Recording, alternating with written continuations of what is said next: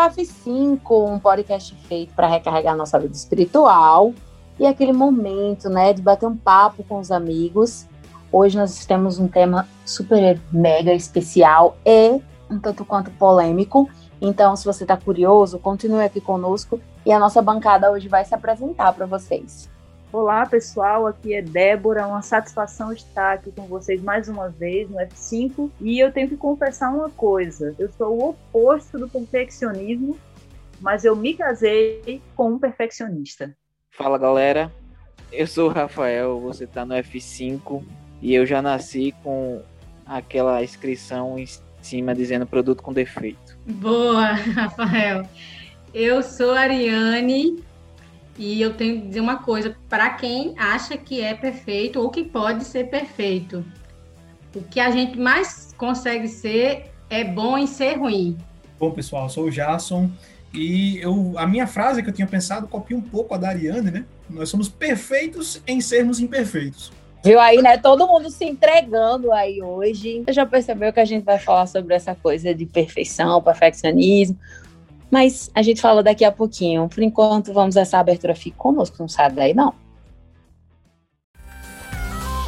Eu sou assim, alguém com defeitos. Por que me amas desse jeito? Eu sou assim, alguém com defeitos. Por que me amas desse jeito? Você é perfeito. Então, gente, tema de hoje, perfeito, só tem um, o resto é imitação. Meu Deus do céu. Galera, muito bom estar com vocês, viu? Valeu, Jarson, por aceitar o convite de estar aqui nessa bancada. Estamos honrados com a sua presença e felizes que estamos juntos para falar de um tema tão importante, tão polêmico, tão mal interpretado, né? Como a gente sabe, ao longo da história da cultura judaica cristã, muitas ideias não bíblicas foram incorporadas à prática religiosa. E outras ideias foram tiradas, digamos assim, da Bíblia e usadas de uma maneira distorcida ou com interpretação duvidosa. Nós temos isso gerou muitos problemas ao longo da história na igreja, para pessoas, mas principalmente para a relação de nós humanos com Deus e nosso entendimento como humanos para humanos. Hoje a gente vai falar sobre perfeccionismo, o que significa isso à luz da Bíblia. Isso é possível? Nós somos perfeitos? Seremos perfeitos? Então, fique conosco até o final, que esse papo vai ser muito bom, viu? E para começar, como sempre, vamos aquelas perguntinhas básicas para iniciar os trabalhos nesse episódio. Pergunta é, gente, o que é perfeccionismo? Responder para a galera que está em casa, que não sabe o que é, tá voando, viajando aí na maionese. O que é perfeccionismo? E é, o que isso significa trazendo para a nossa fé cristã? Quando a gente fala do perfeccionismo, ele é uma ideia que surge e se fomenta, cresce muito no meio adventista. E a ideia do perfeccionismo é de que seria possível atingir um grau de perfeição, um grau de parar com a prática pecaminosa, de modo que fôssemos considerados perfeitos. Um ponto onde a gente não teria mais no que aperfeiçoar, porque já teríamos parado de praticar todos os tipos de pecado. Então, a ideia básica do perfeccionismo seria essa, né? De que seria possível a nós, seres humanos, aqui nessa vida, antes mesmo que Jesus voltasse, atingir um nível tão grande de santidade, de, de bondade, que nós poderíamos ser considerados perfeitos nesse sentido, ou seja, parar de pecar completamente. E aí a gente vai ter algumas questões relacionadas disso aí com a fé cristã. Será que é compatível? Será que não é? Mas uma ideia básica de perfeccionismo seria essa. E você para para pensar que é uma pecinha tão pequena assim do quebra-cabeça, né? Você pensar, ah, o cara acaba tendo a ideia de ser perfeccionista, só que isso mexe com muita coisa da fé cristã. Isso mexe com a ideia do que Jesus veio fazer, do que, de como ele fez. Isso mexe com a ideia de como nós podemos enfrentar a vida. Isso mexe com a ideia da última geração. Isso mexe com a ideia da salvação. Isso mexe com a ideia de como eu enfrento meu pecado, qual é a minha, minha posição diante do meu pecado. Você pode pensar que é uma coisa pequena, mas ela mexe com tanta coisa, tira tanta coisa do eixo que você nem imagina. Exatamente. Importante lembrar, quando a gente fala aqui de perfeccionismo, a gente não está falando daquele hábito cotidiano, né, de querer deixar tudo bem feitinho. Ah, fulano é perfeccionista, só quer as coisas bem feitinhas. Perfeccionismo aqui. Que é o caso do marido de Débora, né? Pronto. que seria o caso do marido da Débora lá, né? Eu, eu, ia, eu ia fazer exatamente essa ressalva de meu Deus, já vão pensar que Emiso é um perfeccionista no sentido teológico, mas agora já está esclarecido. Isso, agora o que você acrescentou aí foi fundamental, Débora. Você falou perfeccionista no sentido teológico, é do que a gente está tratando aqui, né? Na teologia, o que é ser um perfeccionista? É justamente isso aí que o Rafael comentou, que eu comentei aqui a princípio, né? É importante também perceber que pode ser que um, um, aspecto psicológico né, do perfeccionismo, é, não esse lado bom, porque aí a gente tem um, um aspecto bom, né, que a pessoa tentar fazer tudo bem feito mas há momentos que, de um aspecto psicológico, isso ultrapassa. E a tendência da pessoa que é perfeccionista é, no, no, no excesso, né, de forma psicológica, ela incorpore isso na vida cristã, né? queira, é, pense que pode atingir a perfeição em tudo. E isso gera uma série de transtornos para do aspecto psicológico, né? A pessoa que sofre do perfeccionismo, ela se martiriza o tempo todo, porque ela acha que não é suficiente, mas ela precisa alcançar, mas ela ela coloca na mente e isso é, quando a gente vai para o aspecto espiritual, né? Isso também é muito grave, é muito prejudicial achar que nós devemos nos esforçar para ser impecáveis, né? Como o nome, se você for ver o, o termo impecável, está até relacionado àquele que não peca, né? E a gente sabe, a gente já teve episódios anteriores aqui que a gente falou que a nós, seres humanos, a condição de pecadores, né? Não conseguimos ser impecáveis no sentido literal aí do, da palavra. Então, fica essa reflexão. E até sobre isso, eu ia dizer que tem um livro, para quem quer começar a entender o tema, que é mais simples de, de ler, que é o Eu Costumava Ser Perfeito, do Josh Knight, que ele vai contar um pouco da, da história dele, né? E ele fala um pouco, ele fala disso aí que a Ariane estava falando, de essa ideia de vou parar agora de pecar, e o que, o que isso gerou na vida dele. E eu acho que tem uma coisa a mais, gente, também, que é essa coisa de você estar no centro da coisa. Você ser o personagem principal.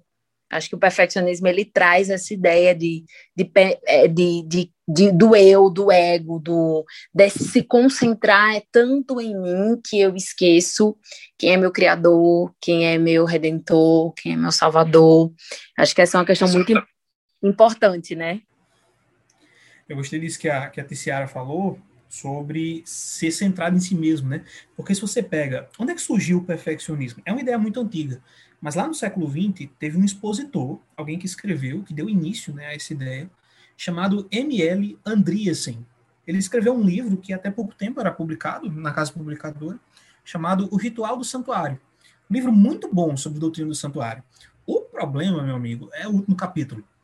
O último capítulo lá tem como título A Última Geração. E lá o M.L. Andreessen vai falar como Deus precisa, ele coloca quase nesses termos, como se Deus precisasse de uma última geração na Terra que vai provar que a obediência à lei de Deus, 100%, é possível. Para para pensar um pouquinho nessa ideia aí. Segundo M.L. Andreessen, se Deus não, não mostrar que alguém pode guardar perfeitamente a lei de Deus, então o plano da salvação está perdido, porque se o ser humano não consegue obedecer perfeitamente a Deus, então, para que redimir o homem? Né? A ideia do M.L. Andreessen era mais ou menos essa. Aí você para para pensar, né? Ligando aqui com o que a Ticiara falou. Mas Deus precisa mesmo de uma geração que faça isso? Que eu saiba, Deus já mandou alguém. que conseguiu obedecer perfeitamente à lei de Deus. E não é a última geração. Foi Cristo, né? Jesus obedeceu de modo perfeito. Então, Jesus já provou, já refutou todas as acusações de Satanás.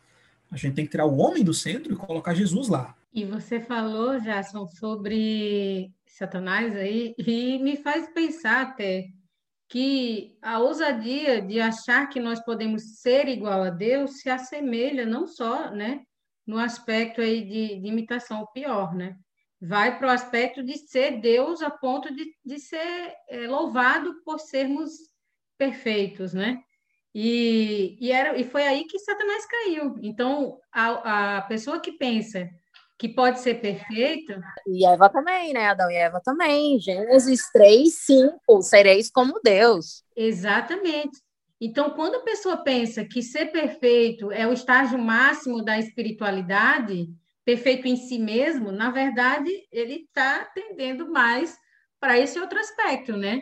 De que ele consegue ser independente de Deus como Deus. Isso é fora de cogitação. Sem dúvidas. E quando a gente pensa, como, muitas pessoas pensam, né? Ah, eu tenho que ser perfeito nessa vida.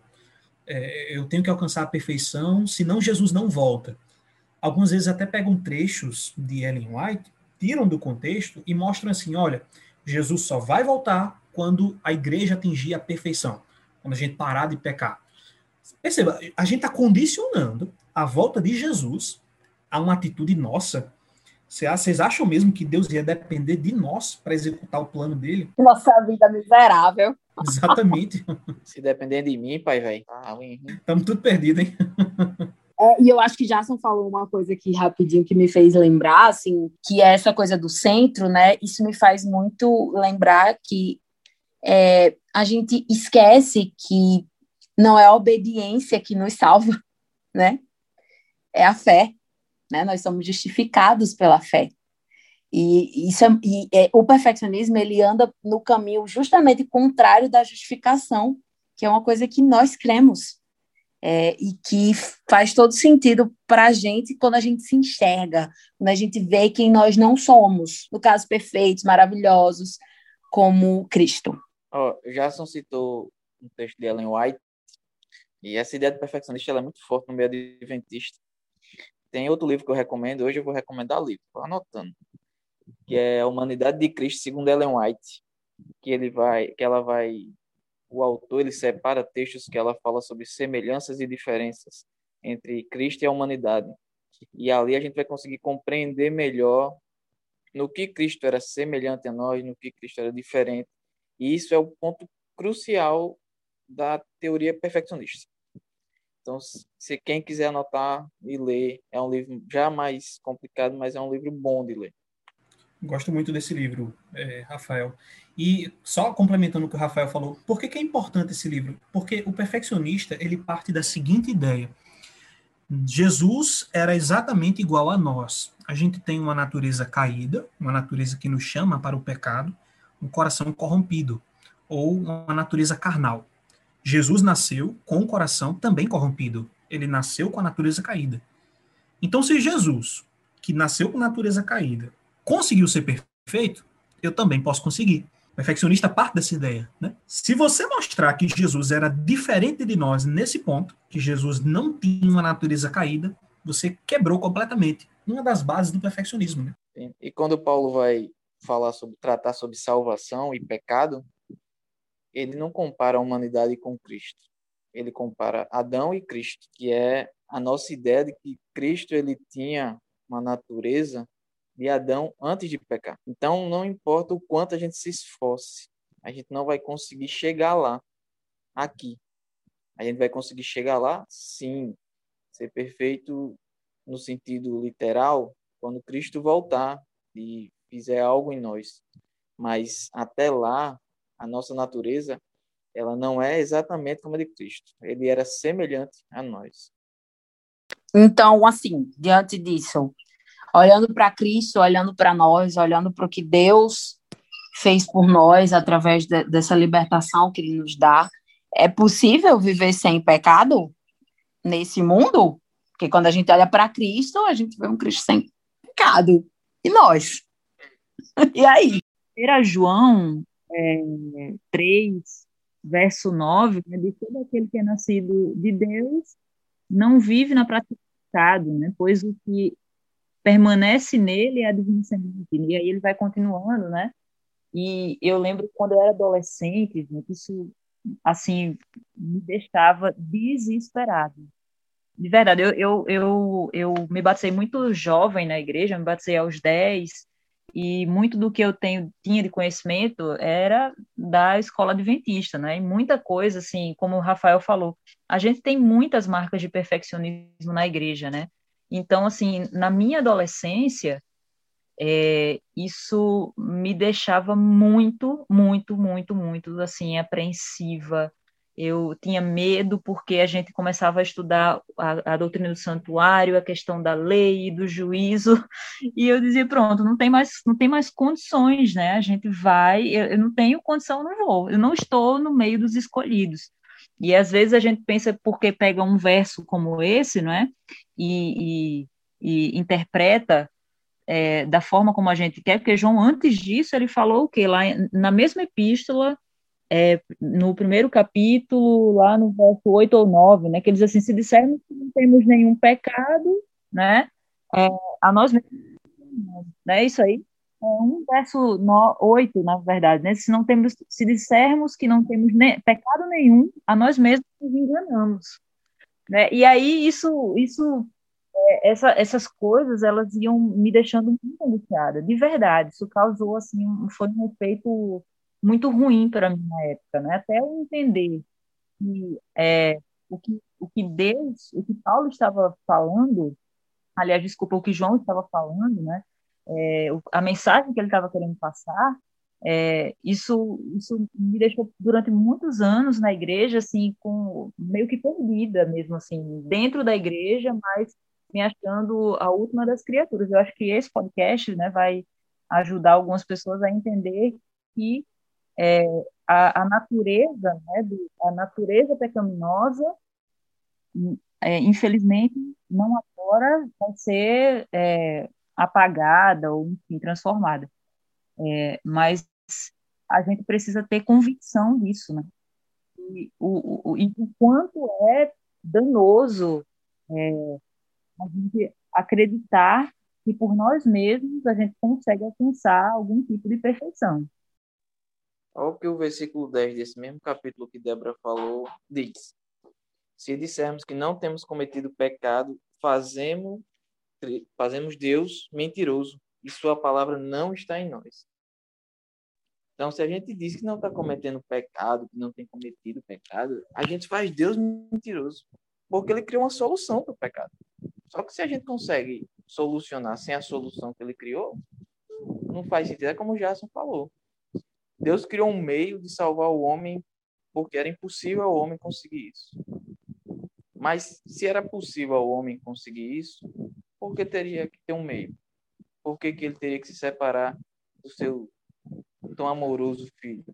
Por que ele teria que enviar Cristo para sofrer? Então, é, o perfe... eu, eu sofri muito com a ideia perfeccionista de que qualquer hora que pisasse fora da linha é, e eu acontecesse alguma coisa, eu estaria perdido e, e eu tinha que ser perfeito, andar 100% na linha, 100% correto. E isso não faz bem. Não é bom. É, às vezes a gente pensar que qualquer pisada fora da linha, a gente já vai ser eliminado da salvação, né? Juntando aí com o que Débora falou, muitos irmãos têm uma imagem que era mais ou menos assim: você está lá vivendo sua vida, aí o seu livro vai passar no juízo tribunal de Deus, lá no céu. E aí ele vai decretar sua sentença e já era. Se você tiver condenado, se perdeu e não tem como mais voltar atrás. É tipo uma roleta russa do céu. Mais ou menos isso. Essa questão também, né, de ficar, olha, eu estava desesperada quando dizia, você pode estar sendo julgada hoje. Eu ficava, meu Deus do céu, e agora? o que é que tá como é que vai ser minha vida daqui em diante? Amanhã eu já não vou estar mais salva. É horrível isso. que é um retrato falso do juiz investigativo, viu, gente? A gente precisa entender o que é o juiz investigativo, porque acaba afetando essas ideias sobre perfeição. E não é assim, né? A Bíblia diz que o grande pecado que vai fazer os homens se perderem é a rejeição de Cristo. é a apostasia de Jesus, é se afastar completamente de Jesus. Ou seja, não é que você cometeu um pecado aqui e seu, seu nome já foi riscado do livro imediatamente. Pelo contrário, Deus te oferece perdão, ele ainda te chama de filho, ele te corrige quando você peca. Ora, veja que se você é chamado de filho depois que peca, quer dizer que você continua sendo salvo. Eu não estou dizendo aqui, gente, que Deus é tolerante ou leniente com o pecado, certo? Deus realmente deseja que a gente se afaste do pecado e existe um conceito que é bíblico da perfeição. Mas não é esse conceito perfeccionista, de que a gente vai parar de pecar completamente no, com o passar do tempo. Não é assim que funciona. Essa questão é, que vocês estão falando né, me fez lembrar até de um texto do livro Por que Você Não Quer Mais Ir à Igreja, de Wayne Jacobson e David Coleman. Esse livro tem um início, ele é uma ficção, mas ele tem uma parte que fala da percepção de alguém que foi educado né, num ambiente cristão, é, de que Deus está o tempo todo ali preparado para punir. E, e, essa é uma visão muito distorcida, claro. Quando o, o apóstolo João fala esses textos, inclusive que Débora mencionou, é, ele fala, inclusive no verso do capítulo 2, verso 1, né, da primeira epístola, filhinhos meus, estas coisas vos escrevi para que não pequeis. Todavia, alguém, se alguém pecar, temos um advogado junto ao Pai. Não quer dizer que a gente não vai pecar. Ele está dizendo para a gente não pecar deliberadamente. É diferente. Ele está dizendo que, é, exatamente como o Jason falou, é, não cair na condição de apostasia, dizer assim, não, agora eu quero saber, não, vou pecar mesmo porque eu sou pecador. Não é isso, é justamente o contrário. João está alertando. Então, por isso a questão, a importância de, de contextualizar aquilo que nós estamos lendo. E voltando ao livro que eu mencionei, o autor ele fala até de uma música muito comum, provavelmente vocês já ouviram, né? Que fala assim: cuidado, olhinho no que vê, que é cantado para as crianças. Cuidado olhinho no que vê, porque Papai do Céu está olhando para você. Cuidado olhinho no que vê. Olha a pressão que se coloca para a criança, né? Tipo, ele às vezes não tem culpa, não, não está buscando, mas ele está vendo, é, passando. Se você fizer isso, você não vai para o céu. Exatamente, né? Gera exatamente essa sensação, esse medo em, em servir a Deus e achar que, tipo, você tem que ser perfeito e ter cuidado até com o que você vê. Então, assim, é, é um extremo que, como muitos mencionaram, né, no Adventismo isso se agrava, mas dentro do ambiente cristão, é, de uma forma geral, a gente ouve coisas semelhantes a essa, que geram é, problemas, né? Eu diria até distúrbios quando a pessoa começa a achar que tudo, ela é culpada de tudo que acontece, né? E que ela tem que fazer tudo para que nada saia errado, né? Então é um, um, um alerta para a gente e perceber o que o apóstolo João falou, né? Filhinhos, né? Para que você não peque, mas assim, não pequem porque querem, assim, deliberadamente mesmo. Você sabe que vocês vão pecar. Ele fala: se vocês acharem que vocês não estão pecando, vocês estão mentindo, ainda estão dizendo que Deus é mentiroso, né? Então, fica esse alerta para a gente reconhecer quem somos, né? Nossa condição é essa, pecador, e aí eu volto. Quem não ouviu esse episódio que fala todos no mesmo barco, pausa, ou então terminando de ouvir este episódio, vai ouvir da, da temporada anterior, todos no mesmo barco, e vai entender um pouquinho melhor sobre essa condição que a humanidade tem de sermos pecadores. Cara, eu sigo um texto que eu, que eu li de C.S. Lewis, eu não lembro do, do livro, que ele diz que, que enquanto nós não aceitamos Cristo, nós estamos lutando em outro exército. E a partir do momento que você aceita Cristo, você tem que dar uma demonstração pública que você soltou aquela bandeira e agora você segura a bandeira de Cristo. Isso não quer dizer que você mudou da água para o vinho. Isso quer dizer que de agora em diante você quer segurar uma outra bandeira. A sua vida vai continuar cheia de percalços, de altos e baixos e de quedas. Mas a bandeira que você quer segurar é a bandeira de Cristo. Enquanto você tomar a decisão de segurar a bandeira de Cristo e não soltar, a sua salvação está garantida pela graça de Cristo, porque ele foi perfeito. Nós não podemos passar também a ideia de que Deus olha para nós da seguinte maneira, né? Bom, meu filho, eu te salvei e agora eu estou dando para você um cheque em branco. Quando você tiver necessidade de pecar, você pode ir lá pecar, porque você tem um cheque em branco para pecar. Só tente não pecar tanto, mas de vez em quando você pode. Não é essa ideia que Deus passa para nós, né? É, a ideia que o Novo Testamento nos mostra é que os cristãos eles lutam ao máximo para se afastar do pecado. Então é verdade que não existe essa pressão psicológica onde a gente se sente perseguido pela justiça de Deus, pela punição divina. Mas também é verdade que o Espírito Santo transforma a nossa mente e nos coloca numa direção crescente de perfeição. É interessante como Paulo fala lá em Filipenses, né? Portanto, nós que somos perfeitos, prossigamos para a perfeição que é em Cristo Jesus. Ou seja, em um certo sentido, você já é perfeito em Cristo.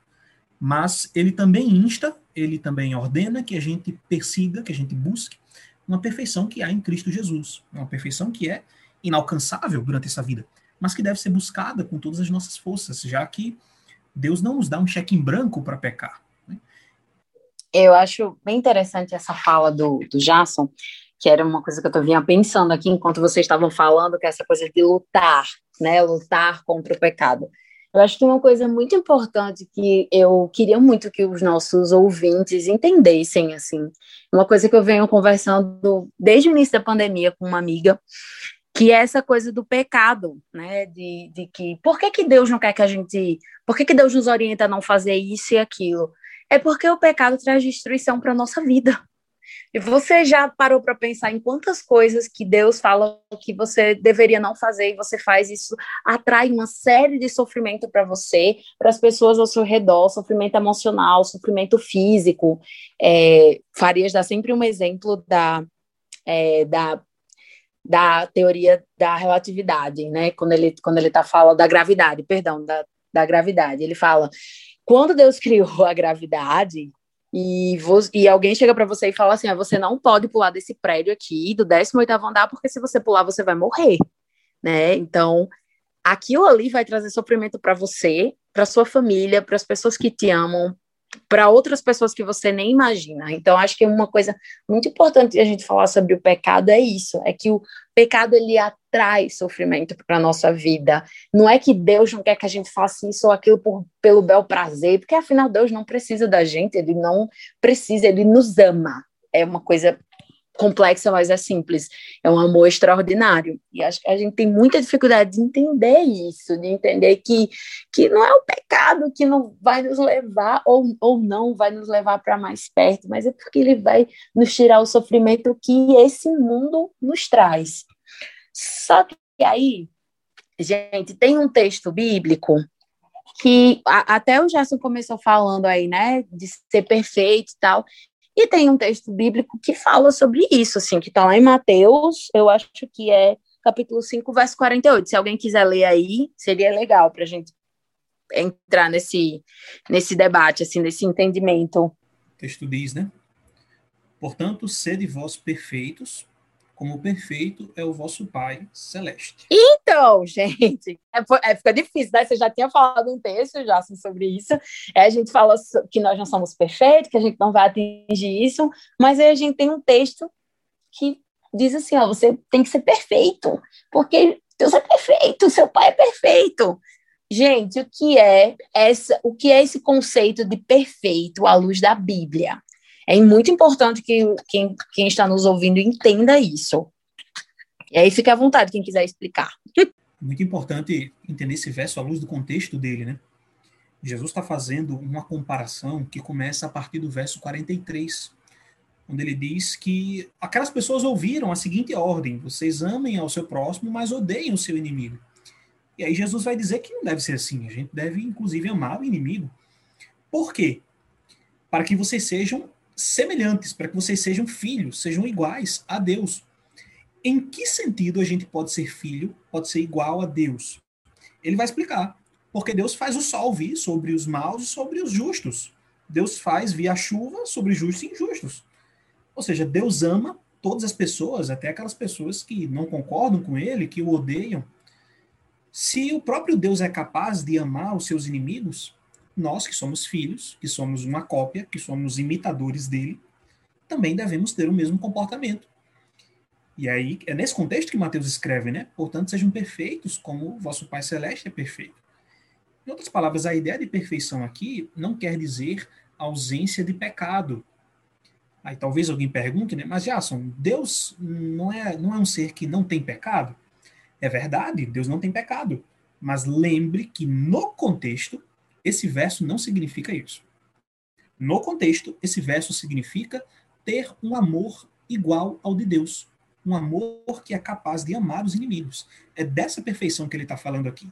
E não da ausência completa do pecado, de parar de cometer pecado. O texto de Lucas, ele, inclusive, ele, ele usa a expressão ser misericordiosos. Ele citou o texto aí de Lucas, né? Isso ajuda a gente a entender o primeiro texto, né? De que, ao invés de usar a palavra perfeito, Lucas usa a palavra misericordioso. Ou seja, o que se passava na mente de Jesus, que os evangelistas colocaram nessas palavras, é que perfeição aí é sinônimo de misericórdia.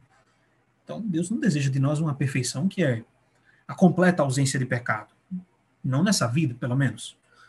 É uma perfeição que é o ápice da misericórdia. É isso que Deus deseja em nós, um amor que é igual ao dele. Ao passo que quando a gente vê lá no, no jovem rico, né, quando ele chega para Jesus, chamando de bom mestre, que farei para herdar a vida eterna, o jovem rico ele está dizendo que é possível, por seus próprios méritos, fazer alguma coisa para herdar a vida eterna. E ele chega chamando bom mestre, né? E Jesus, a primeira coisa que faz é dizer: por que me chama de bom?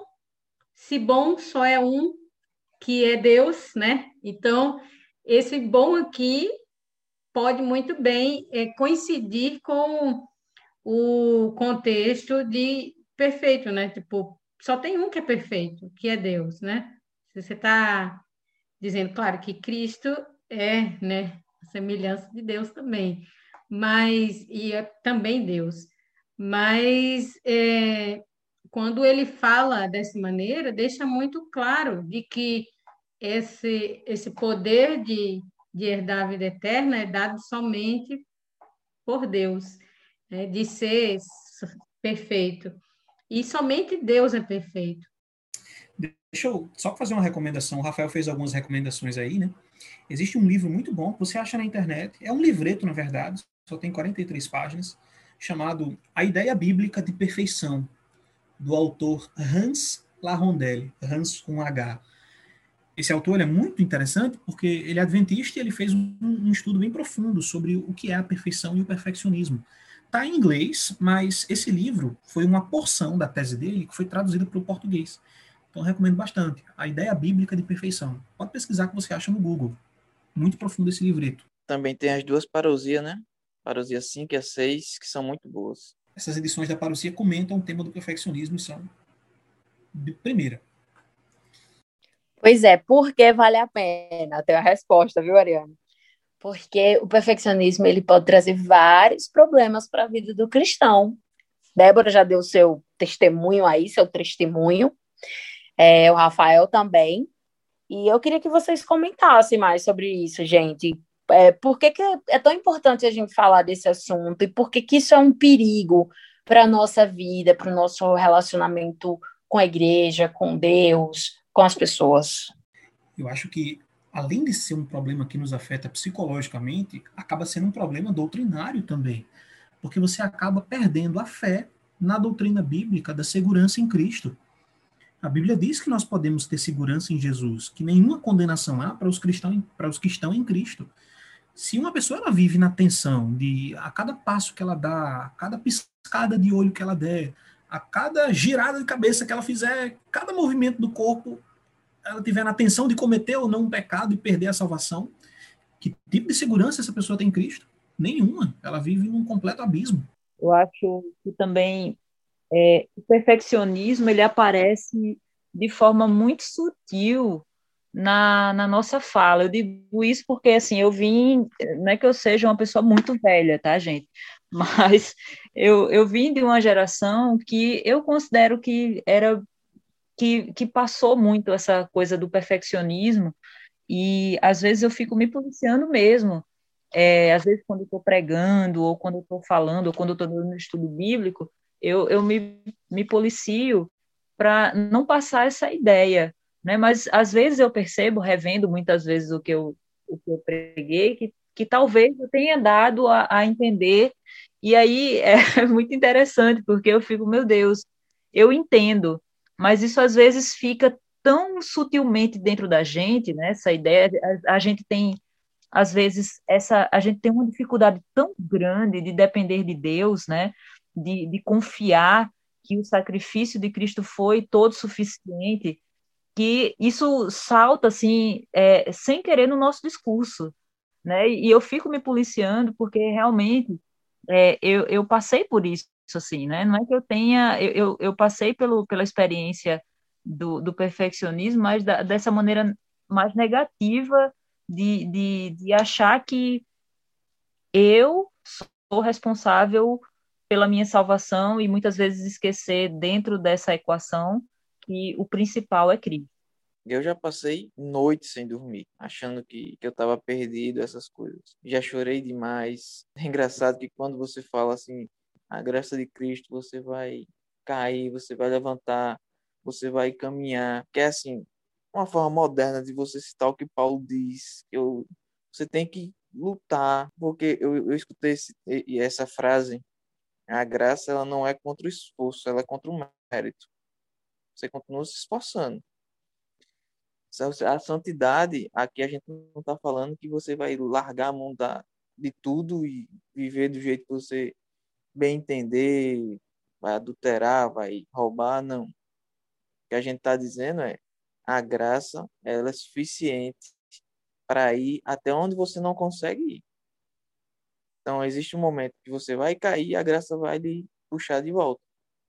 Porque quando você entende justificação quando você entende que você, justi você é salvo porque você é justificado, eu hoje, quando eu peco, eu corro para quem vai me justificar. E quando eu entendia através do meio da perfe do perfeccionismo, quando eu pecava, eu me recolhia, eu sofria, eu... e hoje não. Hoje, quando eu peco, eu corro para quem pode me justificar, para quem pode realmente me, me ajoelho, oro, e dali eu saio tranquilo é uma vida mais leve, é uma vida mais gostosa. E quando a gente fala aqui de não seja perfeccionista, não é que a gente está falando para você não buscar uma santidade de vida, para você não buscar a Cristo em todos os momentos da sua vida, para você não tentar andar como cristão do, não é nada disso. É só que sua humanidade ela tem defeitos. Então, em algum momento você vai pisar fora da faixa. E quando você pisar, a graça de Cristo é suficiente. E é, é justamente esse sentido, né, Rafael, que está naquele verso que eu li lá atrás, né, lá de, de 1 João 3, 9, quando ele, todo aquele que é nascido de Deus não vive na prática do pecado, mas ele está falando aqui justamente no sentido de não viver pecando, ele até fala, né, no final do verso, esse não pode viver pecando, mas não é, por, não é que nunca caia, mas porque essa pessoa entende o sacrifício que Cristo fez e tenta cooperar com ele, né? Cooperar, mas sabendo que a nossa participação na, na salvação, ela não, não tem uma matemática que possa medir e comparar é, o que a gente, o esforço que a gente faz para viver uma vida de santidade com aquilo que Deus fez doando seu próprio filho. Eu acho que vai bem por aí. Acredito que nós temos que pensar o seguinte: acredito não, tenho certeza, a partir da perspectiva bíblica. Inclusive, isso vale até para algum jovem, alguém que esteja passando por isso, um adulto, quem quer que seja, que passa por essa situação. O que é necessário entender é o seguinte: você foi resgatado completamente por Cristo. Não existiu nenhum papel, não existiu nenhum esforço seu. Na verdade, continua não existindo nada que você possa fazer para que ele te ame mais. Ou não tem nada que você possa fazer para que faça ele te amar menos. Deus já te ama e foi por isso que ele te resgatou por completo, sem nenhuma parte nem cooperação sua. Agora, uma vez resgatado, A sua obediência é um demonstrativo de que você ama de fato a Deus. No juízo, Deus vai levar em consideração não cada atozinho que a gente faz. Deus vai levar em consideração a tendência do coração. Esse indivíduo aqui, Deus vai considerar no juízo. Esse indivíduo aqui, quando a gente olha para os atos da vida dele, isso demonstra uma mudança de vida. Quando a gente olha para a vida desse indivíduo, por mais que tenha falhas, por mais que tenha quedas ocasionais, a vida dele foi transformada pela graça ou ele continua a mesma pessoa que era antes? É isso que Deus vai considerar no juízo. Ele não vai olhar para cada atozinho seu, porque se ele fosse fazer isso, meu amigo, você estava condenado. Mas ele com certeza vai querer uma demonstração. Tudo bem, ele foi salvo pela minha graça. Quando ele chegar aqui no céu, ele nunca vai poder dizer, eu cheguei aqui por merecimento. Mas essa graça modificou a vida dele? Teve algo de diferente aí? Isso Deus vai observar e as outras mentes inteligentes, os anjos que observam a nossa vida, também vão ter isso em foco. Esse exemplo que Jason falou me fez lembrar da minha experiência, né? É, eu dou aula de desenho, né? Desenho para o curso de arquitetura, desde o desenho livre. E eu vejo é, alguns alunos sofrendo, angustiados, por não conseguirem um certo padrão de, de qualidade no desenho, né? E muitos estão aprendendo. E no processo de avaliação, eu procuro considerar a, o progresso do início ao fim. Não, não vou compará-lo com algum artista determinado ou mesmo com o mesmo nível de trabalho que, que eu tenho, levando em consideração o tempo passado, que eu já andei muito né, na trajetória aí, dentro disso. Mas eu levo em consideração o progresso dele durante o, aquela disciplina né, que, que está sendo ministrada.